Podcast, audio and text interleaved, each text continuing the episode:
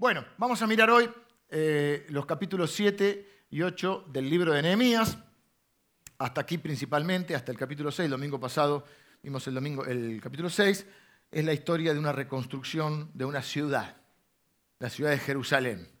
Por eso un poco toda la ambientación. La reconstrucción específicamente de los muros de la ciudad. Sin muros no había ciudad.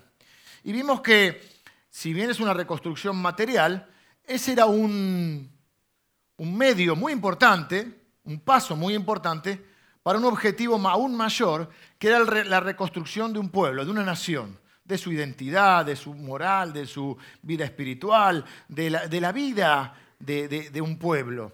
Porque una ciudad sin murallas, una ciudad devastada, no era una ciudad muy habitable.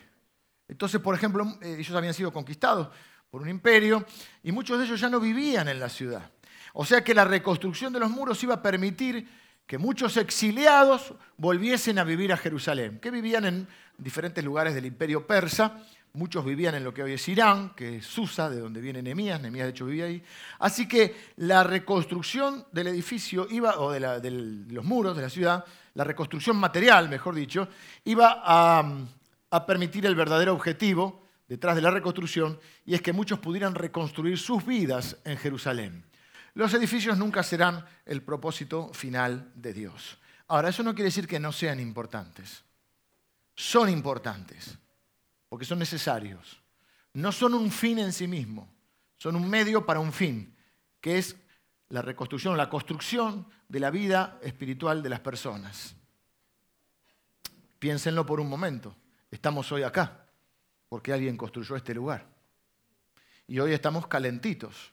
Hasta yo me abrigo, a veces me traigo un gabán que parece muy abrigado, ¿por qué? Porque aquí, con el calorcito y las luces, si me pongo un pullover me, incendio.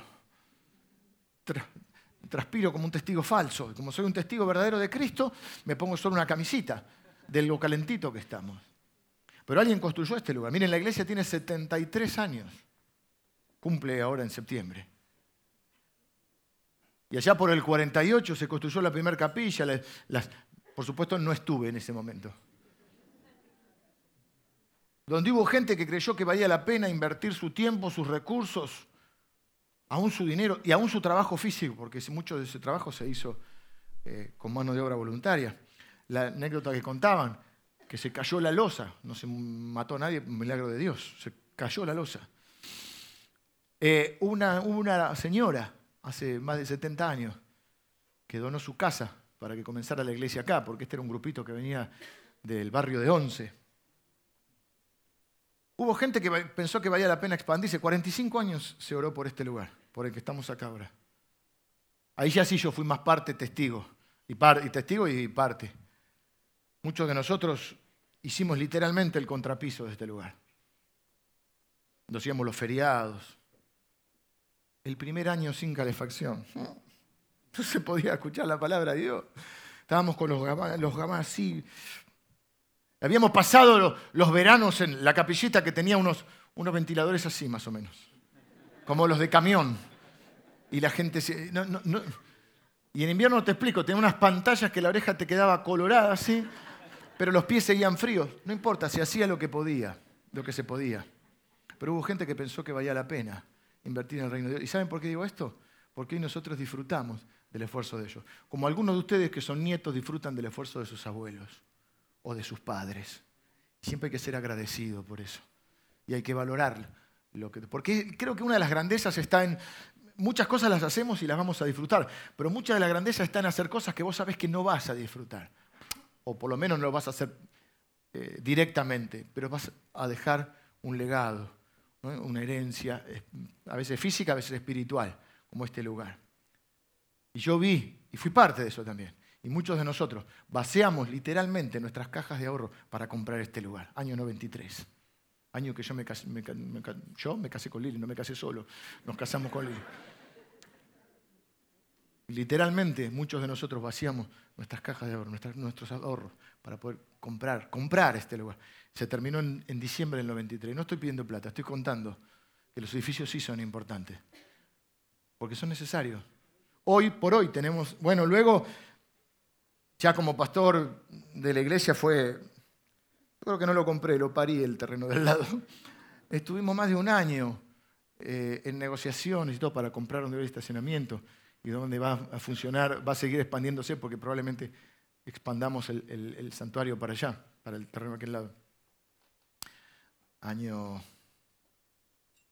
creo que 2005, no estoy, 2008, 2007, no estoy seguro, ya no soy bueno para la fecha. Luego el otro, el de la rea, salió así, pum, vino. ¿Viste como algunos que el segundo o tercer hijo? así fue. Y, y, hoy fíjense los problemas que tenemos. Miren si sea importante el edificio, que en la semana 15 horas por día está abierta la iglesia y, eh, estamos sabiendo, y todos tenemos que tener mucha paciencia y mucha comprensión porque no alcanzan los lugares, todos los mil y pico de metros cuadrados que hicimos, no alcanzan para todas las actividades que tenemos. Así que el edificio es importante, pero repito esto porque es importante, pero no es el objetivo final. No podemos perder de vista nunca que el objetivo final es la construcción de la vida espiritual y la vida en general de las personas, ¿no? Y esto Nehemías lo entendía bien, porque él sabía que sin los muros nadie iba a vivir ahí. Pero cuando se terminaron los muros, mucha de la gente que vivía en el exilio vino a vivir a este lugar. Y acá empieza, hay un corte en el libro, entre el capítulo 6 y el 7. El 7 no lo vamos a leer, solamente voy a leer un versículo donde dice, eh, el versículo 5, dice, entonces puso Dios en mi corazón que reuniese a los nobles y oficiales y al pueblo para que fuesen empadronados según sus genealogías. Es decir, hace un censo. Y después todo el capítulo 7, que lo pueden leer si quieren en sus casas, es toda la descripción, la narración de ese censo. Todos los datos. ¿Por qué quería un censo? Porque quería conocer a las personas. Querían saber quiénes eran los que iban a vivir ahí. Porque no eran un número, eran personas. Y él te los relata. Acuérdense que este libro es su diario personal. Y en el capítulo 8 va a experimentar el pueblo de Dios un nuevo comienzo, que es el que necesitan experimentar muchos de nosotros, necesitamos experimentar muchos de nosotros. A veces hay que experimentar toda una nueva vida y a veces hay nuevos comienzos porque siempre estamos empezando o nuevas cosas. A veces hay que estamos construyendo por ahí muchos jovencitos están construyendo su carrera, otros están construyendo literalmente su casa, otros están construyendo una familia porque están a punto de casarse o ya se han casado. Y algunos de nosotros tenemos que reconstruir áreas de nuestra vida. Están peor que los muros de como estaban los muros de Jerusalén. Por eso es un libro que es mucho más que una construcción material, es la construcción de una vida.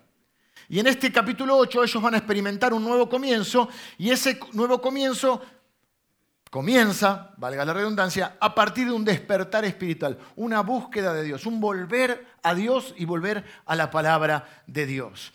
Eh, ese despertar espiritual nos va a llevar a lo que los cristianos llamamos un avivamiento. Un avivamiento es una obra soberana de Dios, donde Dios derrama de su gracia, de su poder, donde hay salvación, pero nosotros no podemos programar un avivamiento.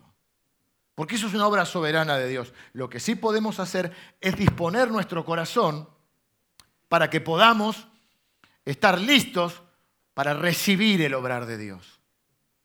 Y esto es lo que hace el pueblo.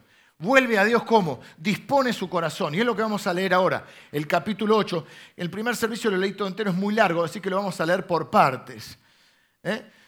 En esta decisión que tomaron ellos de volver a Dios. Y la pregunta que quiero contestar hoy es, ¿qué trajo como consecuencia esta decisión?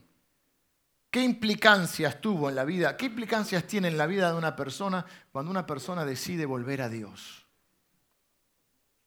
Cuando una persona toma esta decisión de buscar a Dios, ¿qué es lo que sucede en la vida de ellos? Y también en la vida de un pueblo, ¿no? El pueblo le va a pedir, lo vamos a leer el capítulo 8 de apartes. Vamos a leer primero los cinco primeros versículos. Voy a poner los anteojos así, estoy cómodo y leo tranquilo. Dice, eh, versículo 1, y se juntó todo el pueblo como un solo hombre en la plaza que está delante de la puerta de las aguas.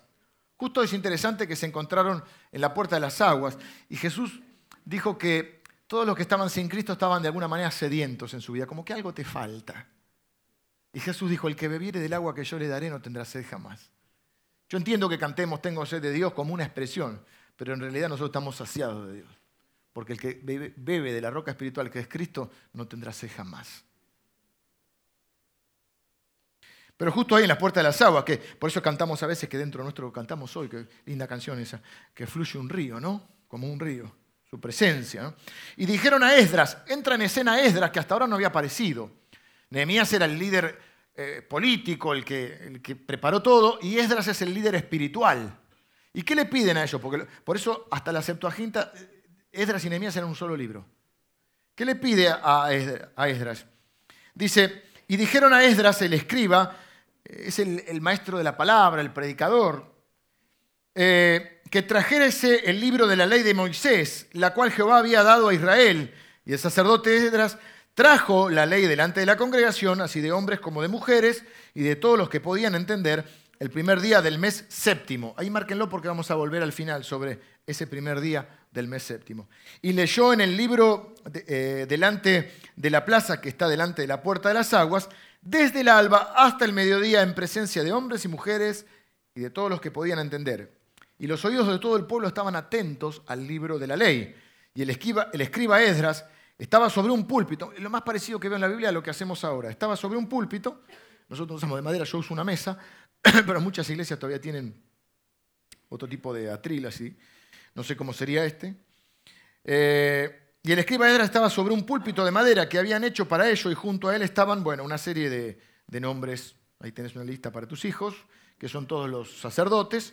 Versículo 5. Abrió pues Esdras el libro a ojos de todo el pueblo, porque estaba más alto que todo el pueblo, y cuando lo abrió, todo el pueblo estuvo atento. Bendijo entonces Esdras a Jehová Dios grande, y todo el, pueblo respondió amén, amén, alzando sus manos, y se humillaron y adoraron a Jehová inclinados en tierra. ¿Qué hace para poner en escena? Termina la reconstrucción, se hace el censo, muchos vuelven a vivir ahí, dice, tenemos que empezar de nuevo. En nuestra vida hay un montón de cosas que tenemos que empezar de nuevo. ¿Cómo, ¿Cuál es la mejor manera de empezar de nuevo en una vida? Buscando a Dios y buscando la palabra de Dios. Porque para conocer a Dios, ¿cómo podemos conocer a Dios? Bueno, hay una experiencia personal, pero muchas de las cosas, cuando la Biblia dice que tenemos que crecer en el conocimiento de Dios, es justamente a través de lo que Él dice, de lo que Él hace. En la Biblia está relatado lo que Él dice y lo que Él hace. Y así conocemos cómo es alguien, de acuerdo a cómo se maneja. ¿Cómo sé que Dios me ama? Por la palabra de Dios. Le preguntaron a uno de los teólogos más grandes del siglo pasado. Le preguntaron, si usted tiene que decir, ¿cuál es la verdad más grande que encontró en la Biblia? ¿Viste? Querían que dijera algún misterio de la palabra. Y él dijo, Cristo me ama, lo sé porque la Biblia dice así, que es una canción que cantábamos cuando éramos chiquitos. Esa es la verdad más grande. ¿Y dónde la sabes? Lo sé porque, porque la Biblia dice así. Así que la mejor, lo, que trae, lo primero que trae esa decisión de volver a Dios es que nos encontramos con la palabra de Dios. Porque ¿qué le piden a Esdras que traiga? La Torá, la ley, que son, pero eso dice el libro de Moisés. Básicamente son los primeros cinco libros de la Biblia, Génesis, Éxodo, Levítico, Números y Deuteronomio. Empezaron a ver, ahí encontraron su identidad, ellos como hijos de Dios, qué es lo que creían, ellos estaban alejados, imagínense, habían crecido la mayoría, por no decir casi todos, ya bajo el imperio, muchos exiliados. Y la mayoría de la gente en ese tiempo era analfabeta. Por eso cuando dice que le piden que le lea, es literalmente que les lea, pero después vamos a ver que dice que los levitas, y los, que son los sacerdotes que estaban con él, y un Esdras, les daban sentido a la palabra. Es decir, les explicaban lo que quería decir, les explicaban el sentido, les enseñaba. Y para esto se preparó Esdras. Esdras capítulo 7 dice que Esdras se preparó para inquirir en la palabra de Dios, es decir, investigar, para obedecer y para enseñar. Claro, porque no vas a enseñar lo que primero no conoces y no vivís medianamente. Por supuesto, los maestros, no sé si maestros, pero los predicadores de la palabra no somos perfectos, eso está claro. Y hay áreas donde nos sentimos más cómodos que otras. Pero uno tiene que enseñar todo el consejo de Dios. Algunas te sentís más seguro porque lo vivís más a full, porque tienen que ver más con tu personalidad, con tus dones. Y si el, predicador solo se centra en lo que más le conviene o más le gusta, eh, no enseña todo el consejo de Dios y la iglesia se desbalancea. Y son esas iglesias que solo adoración, o solo oración, o solo enseñanza. Pero vos por ahí te sale bien cocinar un plato en especial, ¿viste? Madres o padres, yo, oh, las milanesas de mamá, el tuco, la sopa, la tortilla de papa. Gloria a Dios por la tortilla de papa de mamá. Pero no podés comer todos los días lo mismo. tenés que comer balanceado y sano. Bueno, la palabra de Dios es toda sana, pero tenés que comer balanceado. Y Esdras se preparó. Ahora, un, para tener un poco de peso en lo que digas, y para, sobre todo para tener el respaldo de Dios, tenés que mínimamente vivir lo que enseñás. No vas, a ser a tu hijo que no mienta y vos sos un mentiroso. Entonces Esdras se preparó para estudiar la palabra, para obedecerla, que es vivirla, y después enseñarla. A veces algunos quieren empezar al revés. Y la transformación de una persona o de un pueblo siempre viene por medio de una nueva comprensión de quién es Dios y a través de esa revelación de sus palabras. Seis horas predicó. De las seis de la mañana, dice, hasta, hasta el mediodía. Esta gente sí que tenía aguante, ¿no? Y creo que por eso nos gusta a nosotros reunirnos alrededor de la palabra.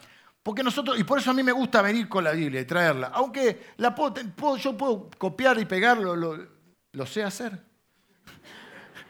Los versículos de la Biblia. Puedo leer del celular. He ido a otros lugares donde no, no, veo, no hay luz, o no quiero andar con los anteojos, y llevo mis, mis, mis pequeños apuntes o mis notas en el celular. Me compré un celular más grande. Y, y, y, ahí mismo leo la Biblia.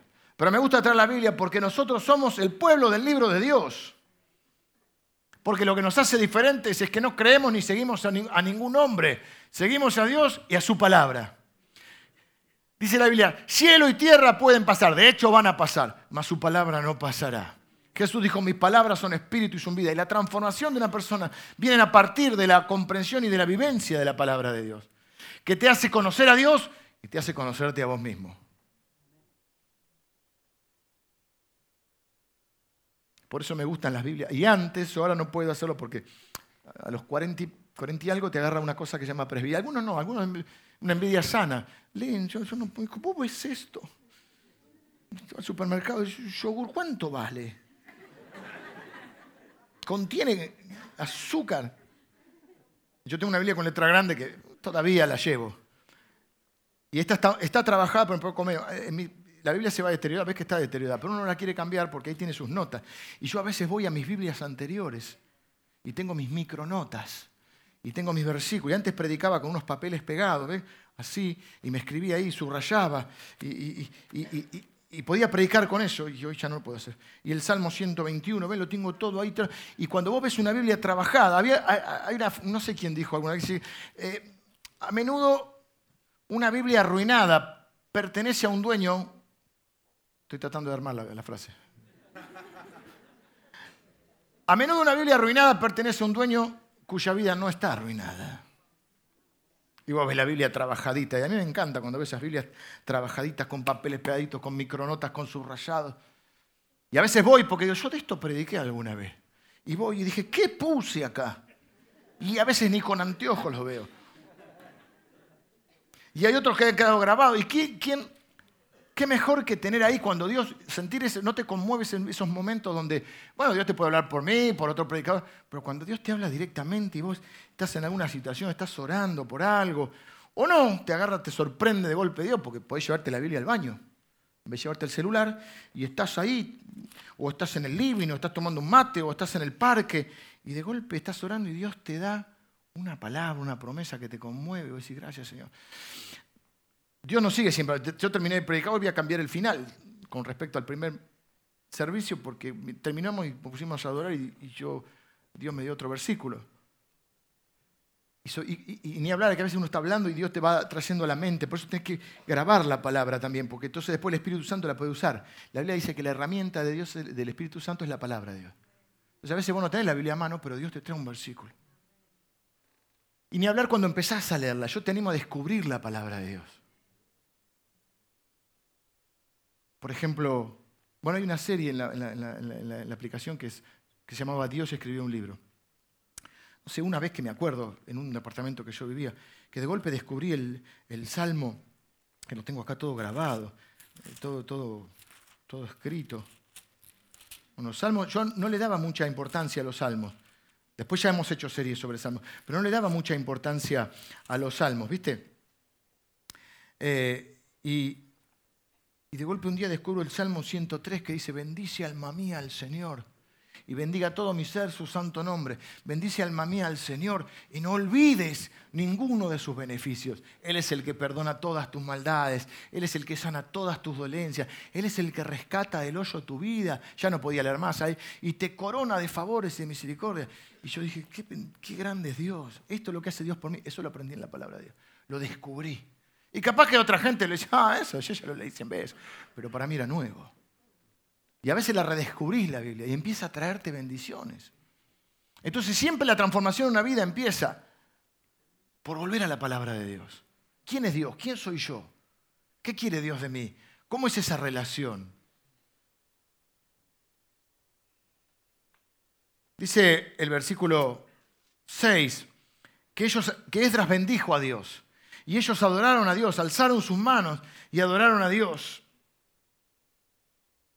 Y lo que trae la palabra, el fruto que trae la palabra de Dios es lo que nosotros conocemos como adoración. Adoración es reconocer al verdadero Dios. Cuando vos vas a la palabra de Dios, cuando vos te, decidís acercar a Dios, lo que sucede es que te das cuenta que Dios es el Dios verdadero. Y eso produce en vos un sentido de devoción, que, que es una mezcla de admiración, de amor a Dios, de búsqueda de Dios, de reconocimiento de quién es Dios te sentís chiquito delante de Dios. Y entonces eso produce, dice que, que eso trajo que Edras bendijo a Dios. Y bendecir significa hablar bien de alguien. Empezó a, declarar las, las, características de Dios. Y que el pueblo decía, amén, sí, Dios es así. Y vivieron un, glorioso momento de adoración, que es cuando Dios ya no solo te habla con palabras o, con, o con versículos, sino cuando de repente vos sentís la presencia de Dios. ¿Has sentido alguna de la presencia de Dios? Esa que te conmueve. Por fe creemos que siempre Dios nos oye. Y por fe creemos que Dios siempre escucha nuestras oraciones. Pero hay momentos, parte de nuestra constitución como personas son las emociones. Y hay un momento que Dios te conmueve en las emociones. Y te inunda como cantamos, y vos sentís como un río que te inunda. Y por ahí donde estás, dice aquí se, se arrodillaron y adoraron. Y vos estás por ahí en tu casa, porque es linda la adoración comunitaria. Una amiga nuestra de la familia que, porque se mudó, no se está pudiendo congregar, dice, yo extraño la adoración comunitaria que es esta, cuando estamos todos reunidos. Pero cuando vos adorás en tu casa y de golpe estás ahí donde estás, capaz estás escuchando una canción, estás orando, estás cantando, no sé, o en el auto. A mí me ha pasado mucho en el auto, viajaba mucho antes con el auto, y de repente, y tengo grabado esos recuerdos, que ir por la ruta y que el Señor te inunda con su presencia, y no sabes si parar o te vas a pegar un palo, ¿eh? pero Dios no, porque está Dios controlando. O estás en tu casa y necesitas arrodillarte y decir, sí, yo tengo que bendecir a Dios porque eres el que rescata del hoyo mi vida, el que me corona de favores. O sea, hace cosas por mí, no tenía por qué hacerlo. Entre 7 mil millones de personas, que yo sea un bendito de Dios, un hijo de Él. Dice que la palabra también trajo arrepentimiento, porque el otro fruto de la palabra es el arrepentimiento. Dice que el pueblo se arrepintió de sus palabras, de sus pecados, porque la palabra de Dios tocó sus corazones, impactó en sus emociones y determinó sus convicciones. Y dice entonces que ellos se pusieron a llorar. Si quieres llorar. Dice que leían el libro de la ley claramente y ponían el sentido de modo que entendiesen la lectura. Hoy no hay un analfabetismo quizá literalmente sabemos leer. Piensen que durante siglos la gente no sabía leer. Qué privilegio, nosotros podemos leer la palabra de Dios. Ah, eh, en la Edad Media la Biblia estaba encadenada en los monasterios, la gente no tenía acceso. Las misas eran en latín, no entendían un pum. Y eran de espaldas a la gente, nadie entendía nada. Primer siglo no. Primer siglo fue escrita la Biblia. Los primeros siglos no, pero en un momento, después se conoce como el oscurantismo también en la Edad Media, que la gente no tenía acceso a la palabra de Dios. Y nosotros hoy podemos tener. Ahora, hoy lo que hay es un analfabetismo bíblico. Es decir, podemos leer, pero no sabemos, no conocemos la palabra. Medio mundo se dice cristiano y occidental. Hay diez mandamientos. Yo creo que no sé cuántos pueden repetir cinco mandamientos. No conocemos la palabra. Y lo que trae fruto a nuestra vida es la palabra de Dios. ¿Y qué les hizo a esta gente? Miraron la palabra de Dios, miraron lo que Dios decía de cómo hay que vivir y dice, pero nosotros no estamos viviendo así. Básicamente eso es el, el arrepentimiento. Darte cuenta que no estás viviendo como Dios dijo que había que vivir. No estás manejando tu vida, tu familia, no sé, lo que fuera, finanzas, lo que. No, estás manejando de acuerdo a la palabra de Dios. Entonces y eso trajo un, sentimiento de arrepentimiento que es distinto a la culpa. Espera que te lo leo y te lo explico. Y Nehemías, el gobernador, el sacerdote Edras y los levitas, que hacían entender al pueblo, dijeron a todo el pueblo: Dios santo es a Jehová nuestro Dios, día santo a Jehová nuestro Dios. No os entristezcáis ni lloréis, porque todo el pueblo lloraba oyendo las palabras de la ley. Luego les dijo, y bueno, hasta ahí. Seguían llorando varias veces y le tuvieron que decir, mira, no llores más. ¿Por qué lloraban? Porque sentían ese, ese sentimiento de decir, yo hice las cosas mal. No las hice de acuerdo a Dios. Pero acá hay una diferencia que quiero hacer entre la culpa, porque la religión mete mucha culpa. Todo está mal. Inventan, se andan inventando leyes que ni siquiera están en la Biblia, Y sobre si hay que vestirse de una manera, y que, que hacer otra, y que esto, que el otro, y que si esto no se puede, que esto sí. Meten leyes y leyes y la culpa es una acusación en tu conciencia, pero no te hace cambiar. Te hace sentir mal nomás. La Biblia dice, literalmente, uno de los títulos que tiene Satanás es el acusador. El libro de Apocalipsis dice que por la obra de Cristo, Satanás fue echado de la presencia de Dios, en donde nos acusaba día y noche. ¿Viste lo que hizo Ed? ¿Viste lo que hizo Oscar? ¿Viste lo que hizo Dorita? ¿Viste lo que hizo Tavo? ¿Viste siempre? Como él fue echado de la presencia de Dios, ya no te puede acusar. Por eso no hay condenación para los hijos de Dios. Dice la Biblia, ninguna condenación hay para los que están en Cristo. La culpa te hace sentir condenado. La religión te hace sentir condenado. No, vos sos tu culpa, vos sos, uh, una porquería, viste, siempre estás mal, Dios siempre te quiere castigar, esto está mal, eh, tomar algo está mal, salir eh, eh, está mal, hacer esto está mal, no quiero dar ejemplo. Para no meterme en camisa no se vale. Algunos son más, más estrictos, más así, viste, más legalistas que otros. nosotros no decimos que está bien lo que está mal. Lo que estamos diciendo es que no somos condenados, porque estamos en Cristo. Y ninguna condenación al que está en Cristo. ¿Y por qué no hay condenación? Porque no hay quien nos acuse. Romanos dice, ¿quién acusará a los hijos de Dios? Dios es el que justifica. ¿Quién condenará? Cristo es el que murió. Si no hay quien te acuse, no hay quien te condene. Y si no hay quien te condene, no hay quien te separe del amor de Dios. Romanos 8. ¿Quién nos separará del amor de Cristo? Nadie, porque no hay quien nos acuse ni quien nos condene. Ahora, fue echado de la presencia de Dios. ¿Dónde te acusa? En la conciencia. ¿Y qué te dice? Vos vas a la iglesia, sos un hipócrita, mira lo que hiciste esta semana, mira lo que pensaste, lo que hiciste. Y vos decís, no, no voy más. Por eso dice que la Biblia que huye el pecador sin que nadie lo persiga. Entonces dice, no, yo no voy a la iglesia o yo no oro a Dios porque yo estoy mal, porque hice las cosas mal. Qué paradoja. Cristo murió para que todos los pecadores nos acerquemos, para encontrar perdón, restauración, transformación. ¿Y qué hacemos todos? No, no, cuando me ponga bien voy a ir a la iglesia. Y no te puede poner bien nunca porque sin Dios no podés. Entonces mucha gente en la religión que en vez de darle a Cristo, le quiere dar normas. Ah, ¿querés ser cristiano? ¿Querés ser uno de los nuestros? Nosotros tenemos la verdad, los demás son malos. ¿Querés ser uno de los nuestros? Tenés que hacer esto, esto, esto, y no tenés que hacer lo otro. Una lista de lo que tenés que hacer, una lista de lo que no tenés que hacer. ¿Qué te parece si nadie puede cumplir? Pero el Evangelio no es lo que vos podés hacer por Dios, es lo que Cristo hizo por vos. En cambio, el arrepentimiento dice que su amor nos lleva al arrepentimiento y el arrepentimiento nos lleva a la restauración. Es cuando vos decís, sí, está mal lo que hice. Necesito ir a Dios para que me perdone, para que me, para que me dé luz sobre este tema, para que, me, para que me ayude a cambiar, para que me diga qué decisiones, qué ajustes tengo que hacer en mi vida. ¿Ves? La palabra de Dios te lleva al arrepentimiento y la culpa te lleva a alejarte de Dios. Entonces la gente cree que la iglesia, algunos hasta lo dicen, nosotros somos los buenos. Acá vienen los buenos. No, no, este no es un no es un museo de perfectos. Este es un hospital de pecadores, o algo así, no sé cómo es la frase. Donde venimos a que Dios nos sane, nos transforme, nos guíe, nos perdone y recibamos su gracia. ¿La gracia qué hace? Nos da el poder para cambiar lo que no podríamos cambiar. O sea, que tenés que dejar de drogarte, tenés que dejar de tomar, tenés que dejar de engañar a tu señora, tenés que dejar de mentir. No puede. Porque la Biblia dice que hasta Cristo somos esclavos del pecado. En Cristo somos libres. Entonces esta gente estaba así. ¿Y qué le dice? Fíjense que yo no conocía la gracia de Dios. La gracia es el favor, el perdón inmerecido de Dios. Entonces lo que hacen los maestros les dicen, no lloren más, vayan, coman con su familia, celebren la bondad de Dios, júntense con los amigos, Compartan con el que no tiene. Celebren que tienen un Dios que es bueno, que su misericordia es para siempre, que nos perdona, nos transforma, nos da nuevas oportunidades, que es un Dios de nuevos comienzos. Todo eso le dice. Yo ya estoy predicando un poco más que Edra, pero él estuvo seis horas. Así que...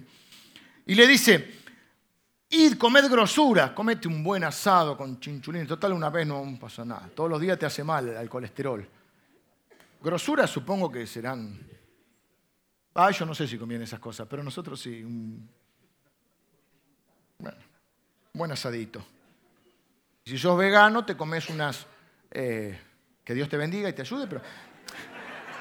Te comes una... Ay, viste que dicen, ¿cómo es? Eh, parrilla de vegetales, ¿no? Un nombre así que ya está el nombre. ¿Qué va a hacer? Marita, es decir, Mari, bueno, mira si está linda y, nosotros estamos luchando con la camisa, ¿viste? Con el chinchulín. Pero acá dijo, un día a la semana, comed grosuras y bebed vino dulce. Bueno, no tan dulce, cae mal. Y enviad porciones a los que no tienen nada preparado, porque día santo es a nuestro Señor. No se pongan tristes, porque el gozo del Señor es nuestra fuerza. Justamente, porque estamos? La felicidad está en Dios y esa es nuestra fuerza. Porque Dios no es un Dios que nos anda buscando para castigarnos. La Biblia dice que una de las frases que más se repiten en las canciones, que son los salmos, es, dice, bendigan al Señor porque Él es bueno y porque para siempre es su misericordia. Dos características de Dios que celebramos, su bondad y su misericordia. Es más, la Biblia dice que su bondad y su misericordia nos persiguen todos los días de nuestra vida. No me puedo escapar de la misericordia de Dios. No me puedo escapar de la bondad de Dios. No, no me bendigan más. No, no, te quiero bendecir, dice Dios. Ese es el favor de Dios. Celebren eso, celebren con amigos, no sean unos avinagrados. Uno parece que los han bautizado en vinagre, che. Sí, antes, antes era pecador, ahora soy cristiano. ¿Y qué consiste ser cristiano? Bueno, ahora no, no fumo, no tomo, no bailo. ¿Y qué haces? No sé, pero voy a la iglesia. Ah, bueno, ¿la pasás bien en la iglesia? No, piden ofrenda. Ah, ¿Quién va a querer ese, Nuestra vida tiene que ser una vida que, que sea una vida de alegría. Gozo es mucho más que la alegría momentánea que te... La alegría es que te compraste un auto, estás contento, pero ya después vino el modelo nuevo y ya no estás contento. Es algo que va y viene. No existe lo vivís todo el tiempo alegre, porque hay un montón de cosas que pasan en nuestra vida que también nos afligen. Pero el gozo va mucho más allá. Es decir, hay cosas buenas, pero a mí las circunstancias no me mueven, pues yo soy un hijo de Dios. Y ya no soy esclavo de ninguna cosa. Eh, soy un bendito de Dios y camino como un bendito. A veces las cosas me salen bien, a veces me salen mal, pero nada me puede separar del amor de Dios. Porque no hay quien me acuse ni quien me condene, y mucho menos quien me separe de Dios. Ni siquiera lo malo que yo pueda hacer. Celebren la gracia y la bondad de Dios. Y por eso dice que esa es la fuerza, la fuerza que te ayuda a enfrentar una enfermedad, una crisis económica, una crisis familiar. Es decir, yo confío en Dios. No soy, como cantábamos, un esclavo del, temor. No tengo miedo. Estoy preocupado, puede ser, pero confío en Dios. Dios es fiel. Dice que también tuvieron revelación. Dice que el versículo 13 eh, y 14, que, el 14, que hallaron en el libro de Dios que Jehová había mandado por mano de Moisés que habitasen los hijos de Israel en tabernáculos en la fiesta solemne del mes séptimo. ¿Qué es lo que encontraron? Encontraron algo que no conocían de la Biblia algo que hacían sus antepasados. Encontraron que había una fiesta que ellos celebraban. Y que salían de sus casas y hacían, viste, como cuando haces una pijamada. Ya estoy grande para pijamadas. Pero bueno, la idea es esta. Eh, o cuando te vas a acampar, te vas de pesca. Había una fiesta que salían de sus casas, se armaban con hojas de palmeras y de otros árboles como pequeñas chocitas o carpitas. Y era una fiesta que duraba unos cuantos días. Y era una fiesta solemne. Y ellos estaban en Levítico eso. Y no la, no la descubrieron. ¿Qué quiero decir con esto? Que lo que sucede es lo que te contaba recién con ese salmo y con otras cosas en la palabra de Dios. Ellos redescubrieron cosas en la palabra de Dios que no conocían. Y aunque seas cristiano de muchos años, y conozcas la Biblia, siempre dice la Biblia que la palabra es nueva, es viva. Y vos podés encontrar y redescubrir cosas en la palabra de Dios. Esto me refiere, por ejemplo, a Lutero. Lutero era un sacerdote eh, alemán de la iglesia oficial y de golpe sabía la Biblia y de golpe redescubrió el libro de Romanos, un libro que fue escrito por el apóstol Pablo en el primer siglo. Y él lee ese libro y dice, no, no, esto que estamos enseñando no es así. Te vino la reforma protestante. ¿Qué redescubre él? Lo que nosotros llamamos las doctrinas de la gracia. ¿Qué significa eso? Que no hay que hacer cosas para que Dios nos ame que Dios nos ama como somos. Y la gracia está centrada justamente en esto. No es yo subir una escalerita para que Dios me quiera y ganarme el amor de Dios haciendo cosas buenas. Entonces yo me porté bien, subo dos escalones, me mandé alguna, tres para atrás y ando a los tumbos ahí tratando de, que la balanza entre lo que hago bien y lo que hago mal se incline para el bien para que Dios me acepte, me ame o me salve. No, redescubre las doctrinas de la gracia que lo que dicen es, ustedes son aceptados por Cristo. Ustedes son amados por Cristo. Dios cada vez que te ve, te ve a través de, como si tuviera los anteojos puestos, son los lentes de Cristo. Dice, a ver, quién es? ¿Emilio? No, Emilio es más, rubio, más morocho. No, ah, es mi hijo, es Cristo. Porque en la cruz, cuando estaba Jesús, él lo vio con la cara de Emilio. En otra, porque dice la Biblia así que Dios, al que no conoció pecado, que es Jesús, por nosotros lo hizo pecado para que nosotros fuésemos hechos justicia delante de Él. Paso a explicarte. Dios en la cruz vio a su Hijo como un pecador para mirarme a mí, que soy un pecador, y verme como su Hijo. Un glorioso intercambio, llama Lutero. Es decir, en la cruz me vio a mí, porque cuando me ve a mí ahora, ve a su Hijo Jesús. Eso lo, lo redescubrió Lutero y dijo, no, no, Jesús es el único mediador entre Dios y los hombres que por otro lado lo dice la Biblia. Después dice que empezaron a, cuando redescubrieron esto, lo empezaron a compartir con otro. El versículo 15 dice que hicieron pasar, hicieron que, eh, se hiciese saber y pasar pregón. Y esto me, me, me, redirige a la gran comisión, es decir, cuando, a compartir lo que Dios te da. Conoces a Cristo y vos querés hablar con los demás y contarles compartir tu bendición. Me refiere a cuando, porque ellos que encontraron esto y lo, hicieron pasar por todos lados, quieren compartir, vos querés compartir, cuando Dios cambia tu vida, vos lo querés compartir con otros. No es que quieras hacer proselitismo, es que si, si esto es tan bueno y yo te quiero, sos mi amigo, mi hermano, mi familia, ¿cómo me lo voy a quedar y no te lo voy a contar? Y entonces dice que ellos hicieron saber la noticia y compartieron la bendición. Termino. Eh, vengan los músicos.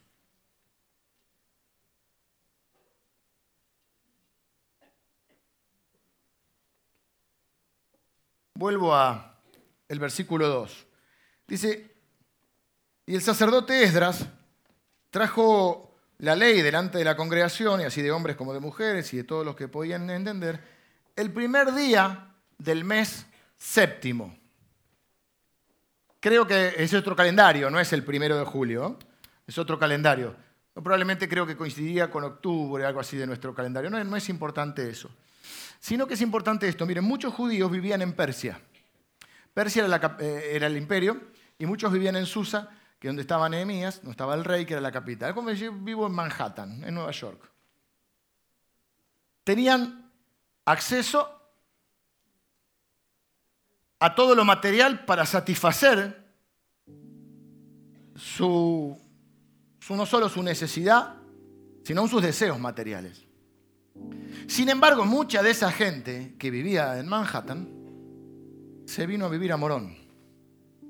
Más o menos la distancia, creo que es más abismal de Morón a Manhattan. Pero se fueron a vivir a Jerusalén, a una ciudad que estaba semidestruida. Reconstruyeron los muros. Ahora había que trabajar para reconstruir las casas, todas las cosas. Y yo pensé, ¿qué hace que una persona deje la capital del imperio para ir a vivir a una ciudad semi-destruida? Es que hay una plenitud que no te lo da lo material. Y algunos de nosotros ya lo sabemos, ¿no? La trampa es que muchos, como se les va la vida buscando eso material que supuestamente les va a traer la felicidad o la plenitud,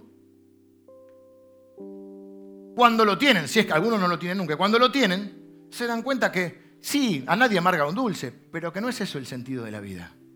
Y no estamos hablando de que esté mal lo material.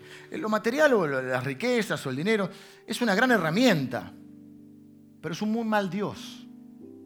Si vos lo usás como herramienta, como otra herramienta, lo puedes usar para bien o para mal. Es una gran herramienta para poder vivir mejor, para disfrutar un montón de cosas, para disfrutar con la familia. De hecho, ahí alguien tenía que comprar la comida y compartir con los que no, tenían. O sea que no es un problema tener riquezas. El problema es cuando eso es tu Dios. Es más, vos no tener un mango y amar las riquezas. Y puede ser tu Dios.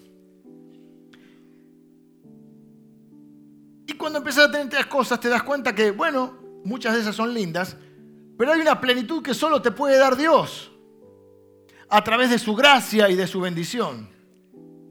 Y esta gente se volvió a vivir, a empezar de nuevo, porque quizá tenían un montón de cosas materiales, pero las que realmente valen, que son las que no tienen precio, estaban en Jerusalén, no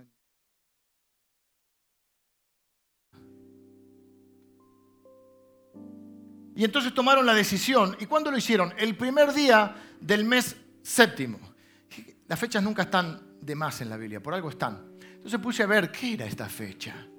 Y me di cuenta y encontré en Levítico 23, habla de esto, de esta fiesta, que era lo que hoy todavía se llama hoy Rosh Hashanah. Rosh Hashanah es el año nuevo judío, que lo celebraban un par de días. Empezaba y... Entonces, fíjate qué es lo que pasa mucho con muchos de nosotros. Acá tenían dos cosas, una etapa que terminaba, la construcción, y tenían una fecha en la cual la mayoría de nosotros hacemos eso. Empieza el año y que decimos, este año dejo los chinchulines y me hago vegano. No, no cometa ese suicidio, pastor. Este año voy a estudiar inglés. Este año voy a comprar mi casa. Este año empiezo la carrera o cambio de trabajo. Este año me caso. Este año vamos a buscar un hijo. Este año empiezo la dieta. No sé, resoluciones. ¿No te pasa que eh, mientras estás con el mate, por ahí tenés unos días de vacaciones, te fuiste a la playa, estás ahí y decís, este año, ¿qué quiero? No, sé si esas cosas, yo lo hago. O capaz a fin de año, eh, después del año nuevo, no, por ahí en esos días. Y se da que era el año nuevo judío. Pero yo quiero decirte que nosotros no tenemos que esperar una fecha del calendario para empezar de nuevo. Que es más, nuestra vida en realidad no se rige por un calendario general. Porque las fechas, salvo mi mujer que nació el 31 de diciembre, ¿no? A las 11 de la noche hacíamos la broma que si la notaban un poquito más, la patentaban un modelo más nuevo. Pobre flaca.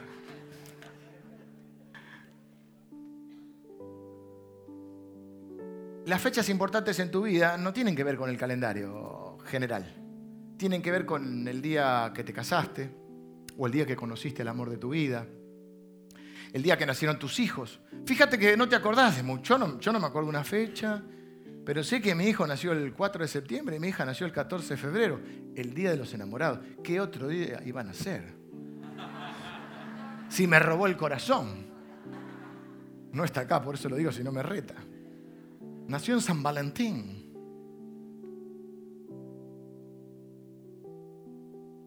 Me casé el 11 de diciembre. ¿Te acordás la fecha de casamiento? Si no, buscala en el anillo, si lo puedes sacar.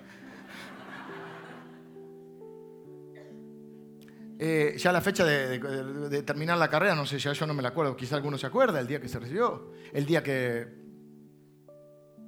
que fundó su empresa o que, o sé, que compró la casa el día que te mudaste, capaz, no sé. Fechas importantes, el día que conociste al Señor. O, que o, dentro de tu caminar con el Señor hay diferentes fechas, ¿viste? El día que te bautizaste. Día tremendo el día que te bautizaste. Creo que la gente cree que es solo un símbolo, pero las cosas que suceden ahí. Yo tengo la bendición de poder volver varias veces, porque yo estoy del otro lado, soy el que bautiza, pero me acuerdo del día de mi bautismo. El día que te reencontraste como hoy con el Señor, que podés encontrarte. Me acuerdo que fue en septiembre del 89.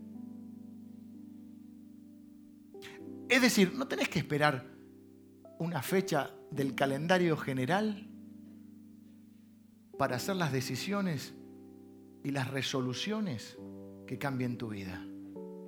Como esta de volver a Dios o de buscar a Dios. Jesús dijo, eh, Dios dijo, el que me busca me va a hallar. Buscadme y me hallaréis. Y cuando vas a buscar a Dios, te vas a encontrar con la palabra de Dios. Y al conocer a Dios te va, te va a agarrar esa, esa, esa sensación, esa necesidad de adorar a Dios, que es mucho más que cantar. Es mucho más que cantar, porque lo que dice que la verdadera adoración a Dios es con nuestra vida en el altar. Yo durante muchos años no podía cantar las canciones, porque yo decía, yo no vivo eso, o no siento eso, no voy a ser un hipócrita. Entonces venía con respeto, pero no cantaba. Y un día empecé, a, no es que vivo todo, pero empecé a vivir, a, tener el deseo de, vivir esas cosas y, entonces las podía expresar. Y vas a poder hacer los ajustes cuando Dios te lleve al arrepentimiento, no a la culpa. Y vas a poder compartirlo con otro y vas a encontrar cosas nuevas en la, palabra de Dios. Y, tu vida y, el gozo de Dios va a ser tu fuerza. Y vas a comenzar a crecer en el conocimiento de Dios. Y eso va a traer mucha bendición a tu vida. Dice la Biblia, porque no solo de pan vive el hombre, sino de toda palabra que sale de la boca de Dios. Pero hoy puede ser ese día. ¿Hoy qué? 7 de julio. Claro, un día más, no, porque estamos siempre volviendo a Dios. Yo un día volví a Dios, no, estamos siempre volviendo a Dios. Siempre estamos haciendo, siempre estamos, la palabra siempre nos sigue hablando. Estamos, algunos vienen por primera vez a Dios y otras veces eh, vuelvo a Dios. ¿Y qué es volver a Dios? Decir yo, decir, yo voy a buscar a Dios. Yo voy a hablar con Él. Yo voy, a, yo voy a, inquirir, como dice, yo voy, yo voy, a prepararme en la palabra. Yo voy a leer por mí, voy a tratar de, aprender la palabra en un curso, en esto, venir los domingos. Yo voy a venir todos los domingos a aprender la palabra de Dios. Y yo lo poco que aprenda lo voy a practicar. Porque prefiero, hay que, hay que tratar de ir creciendo y saber mucho, pero en realidad prefiero la gente que por lo menos, aunque conozca menos, vive lo que conoce y no que sepa mucho y no lo vivas. Y yo voy a buscar a Dios. Y voy a salir adelante con mi familia, con mi vida, con mi finanzas. Y voy a encontrar ese, ese, vacío que, no se llena ni con, ni con cosas.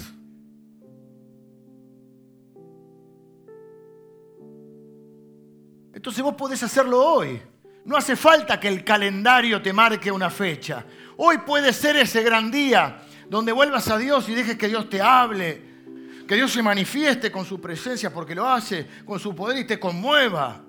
Y digas, Dios es real. Y Dios te dirija. Y sabes que vas a vivir una vida de bendición, donde va a fluir bendición. No es que no vas a tener problemas, pero va a ser totalmente diferente tu vida. Vas a vivir como un bendito de Dios. Por eso quiero orar hoy. Quiero orar y, que juntos oremos y, darte, un, espacio para que vos ores. Y digas yo, Señor, hoy, hoy es uno de esos días que vuelvo otra vez vuelvo. Porque esto es volver y volver. Y Señor, yo nuevamente hoy decido, nuevamente si ya lo has hecho antes, si no es la primera vez, por primera vez, por supuesto. Y yo vuelvo a buscarte. Y yo decido buscarte.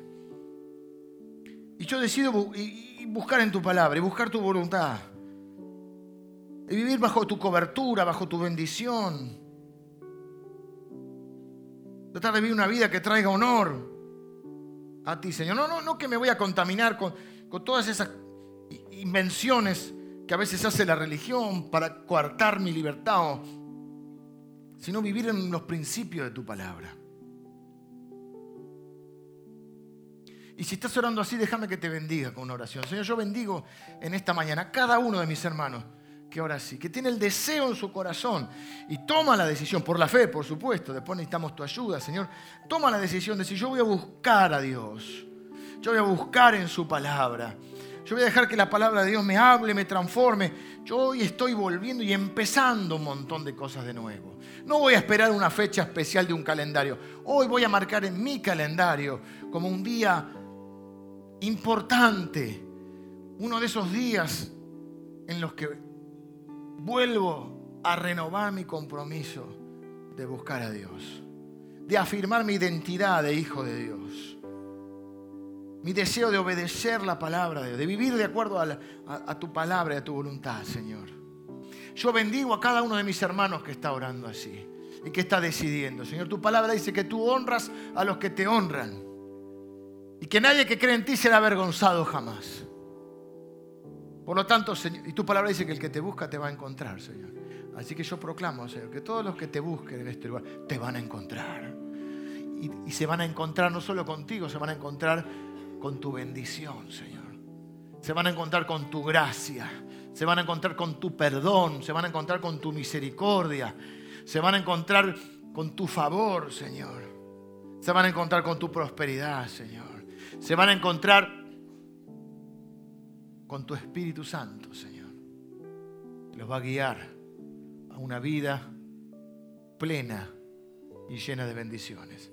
Y yo los bendigo en el nombre de Jesús. Amén.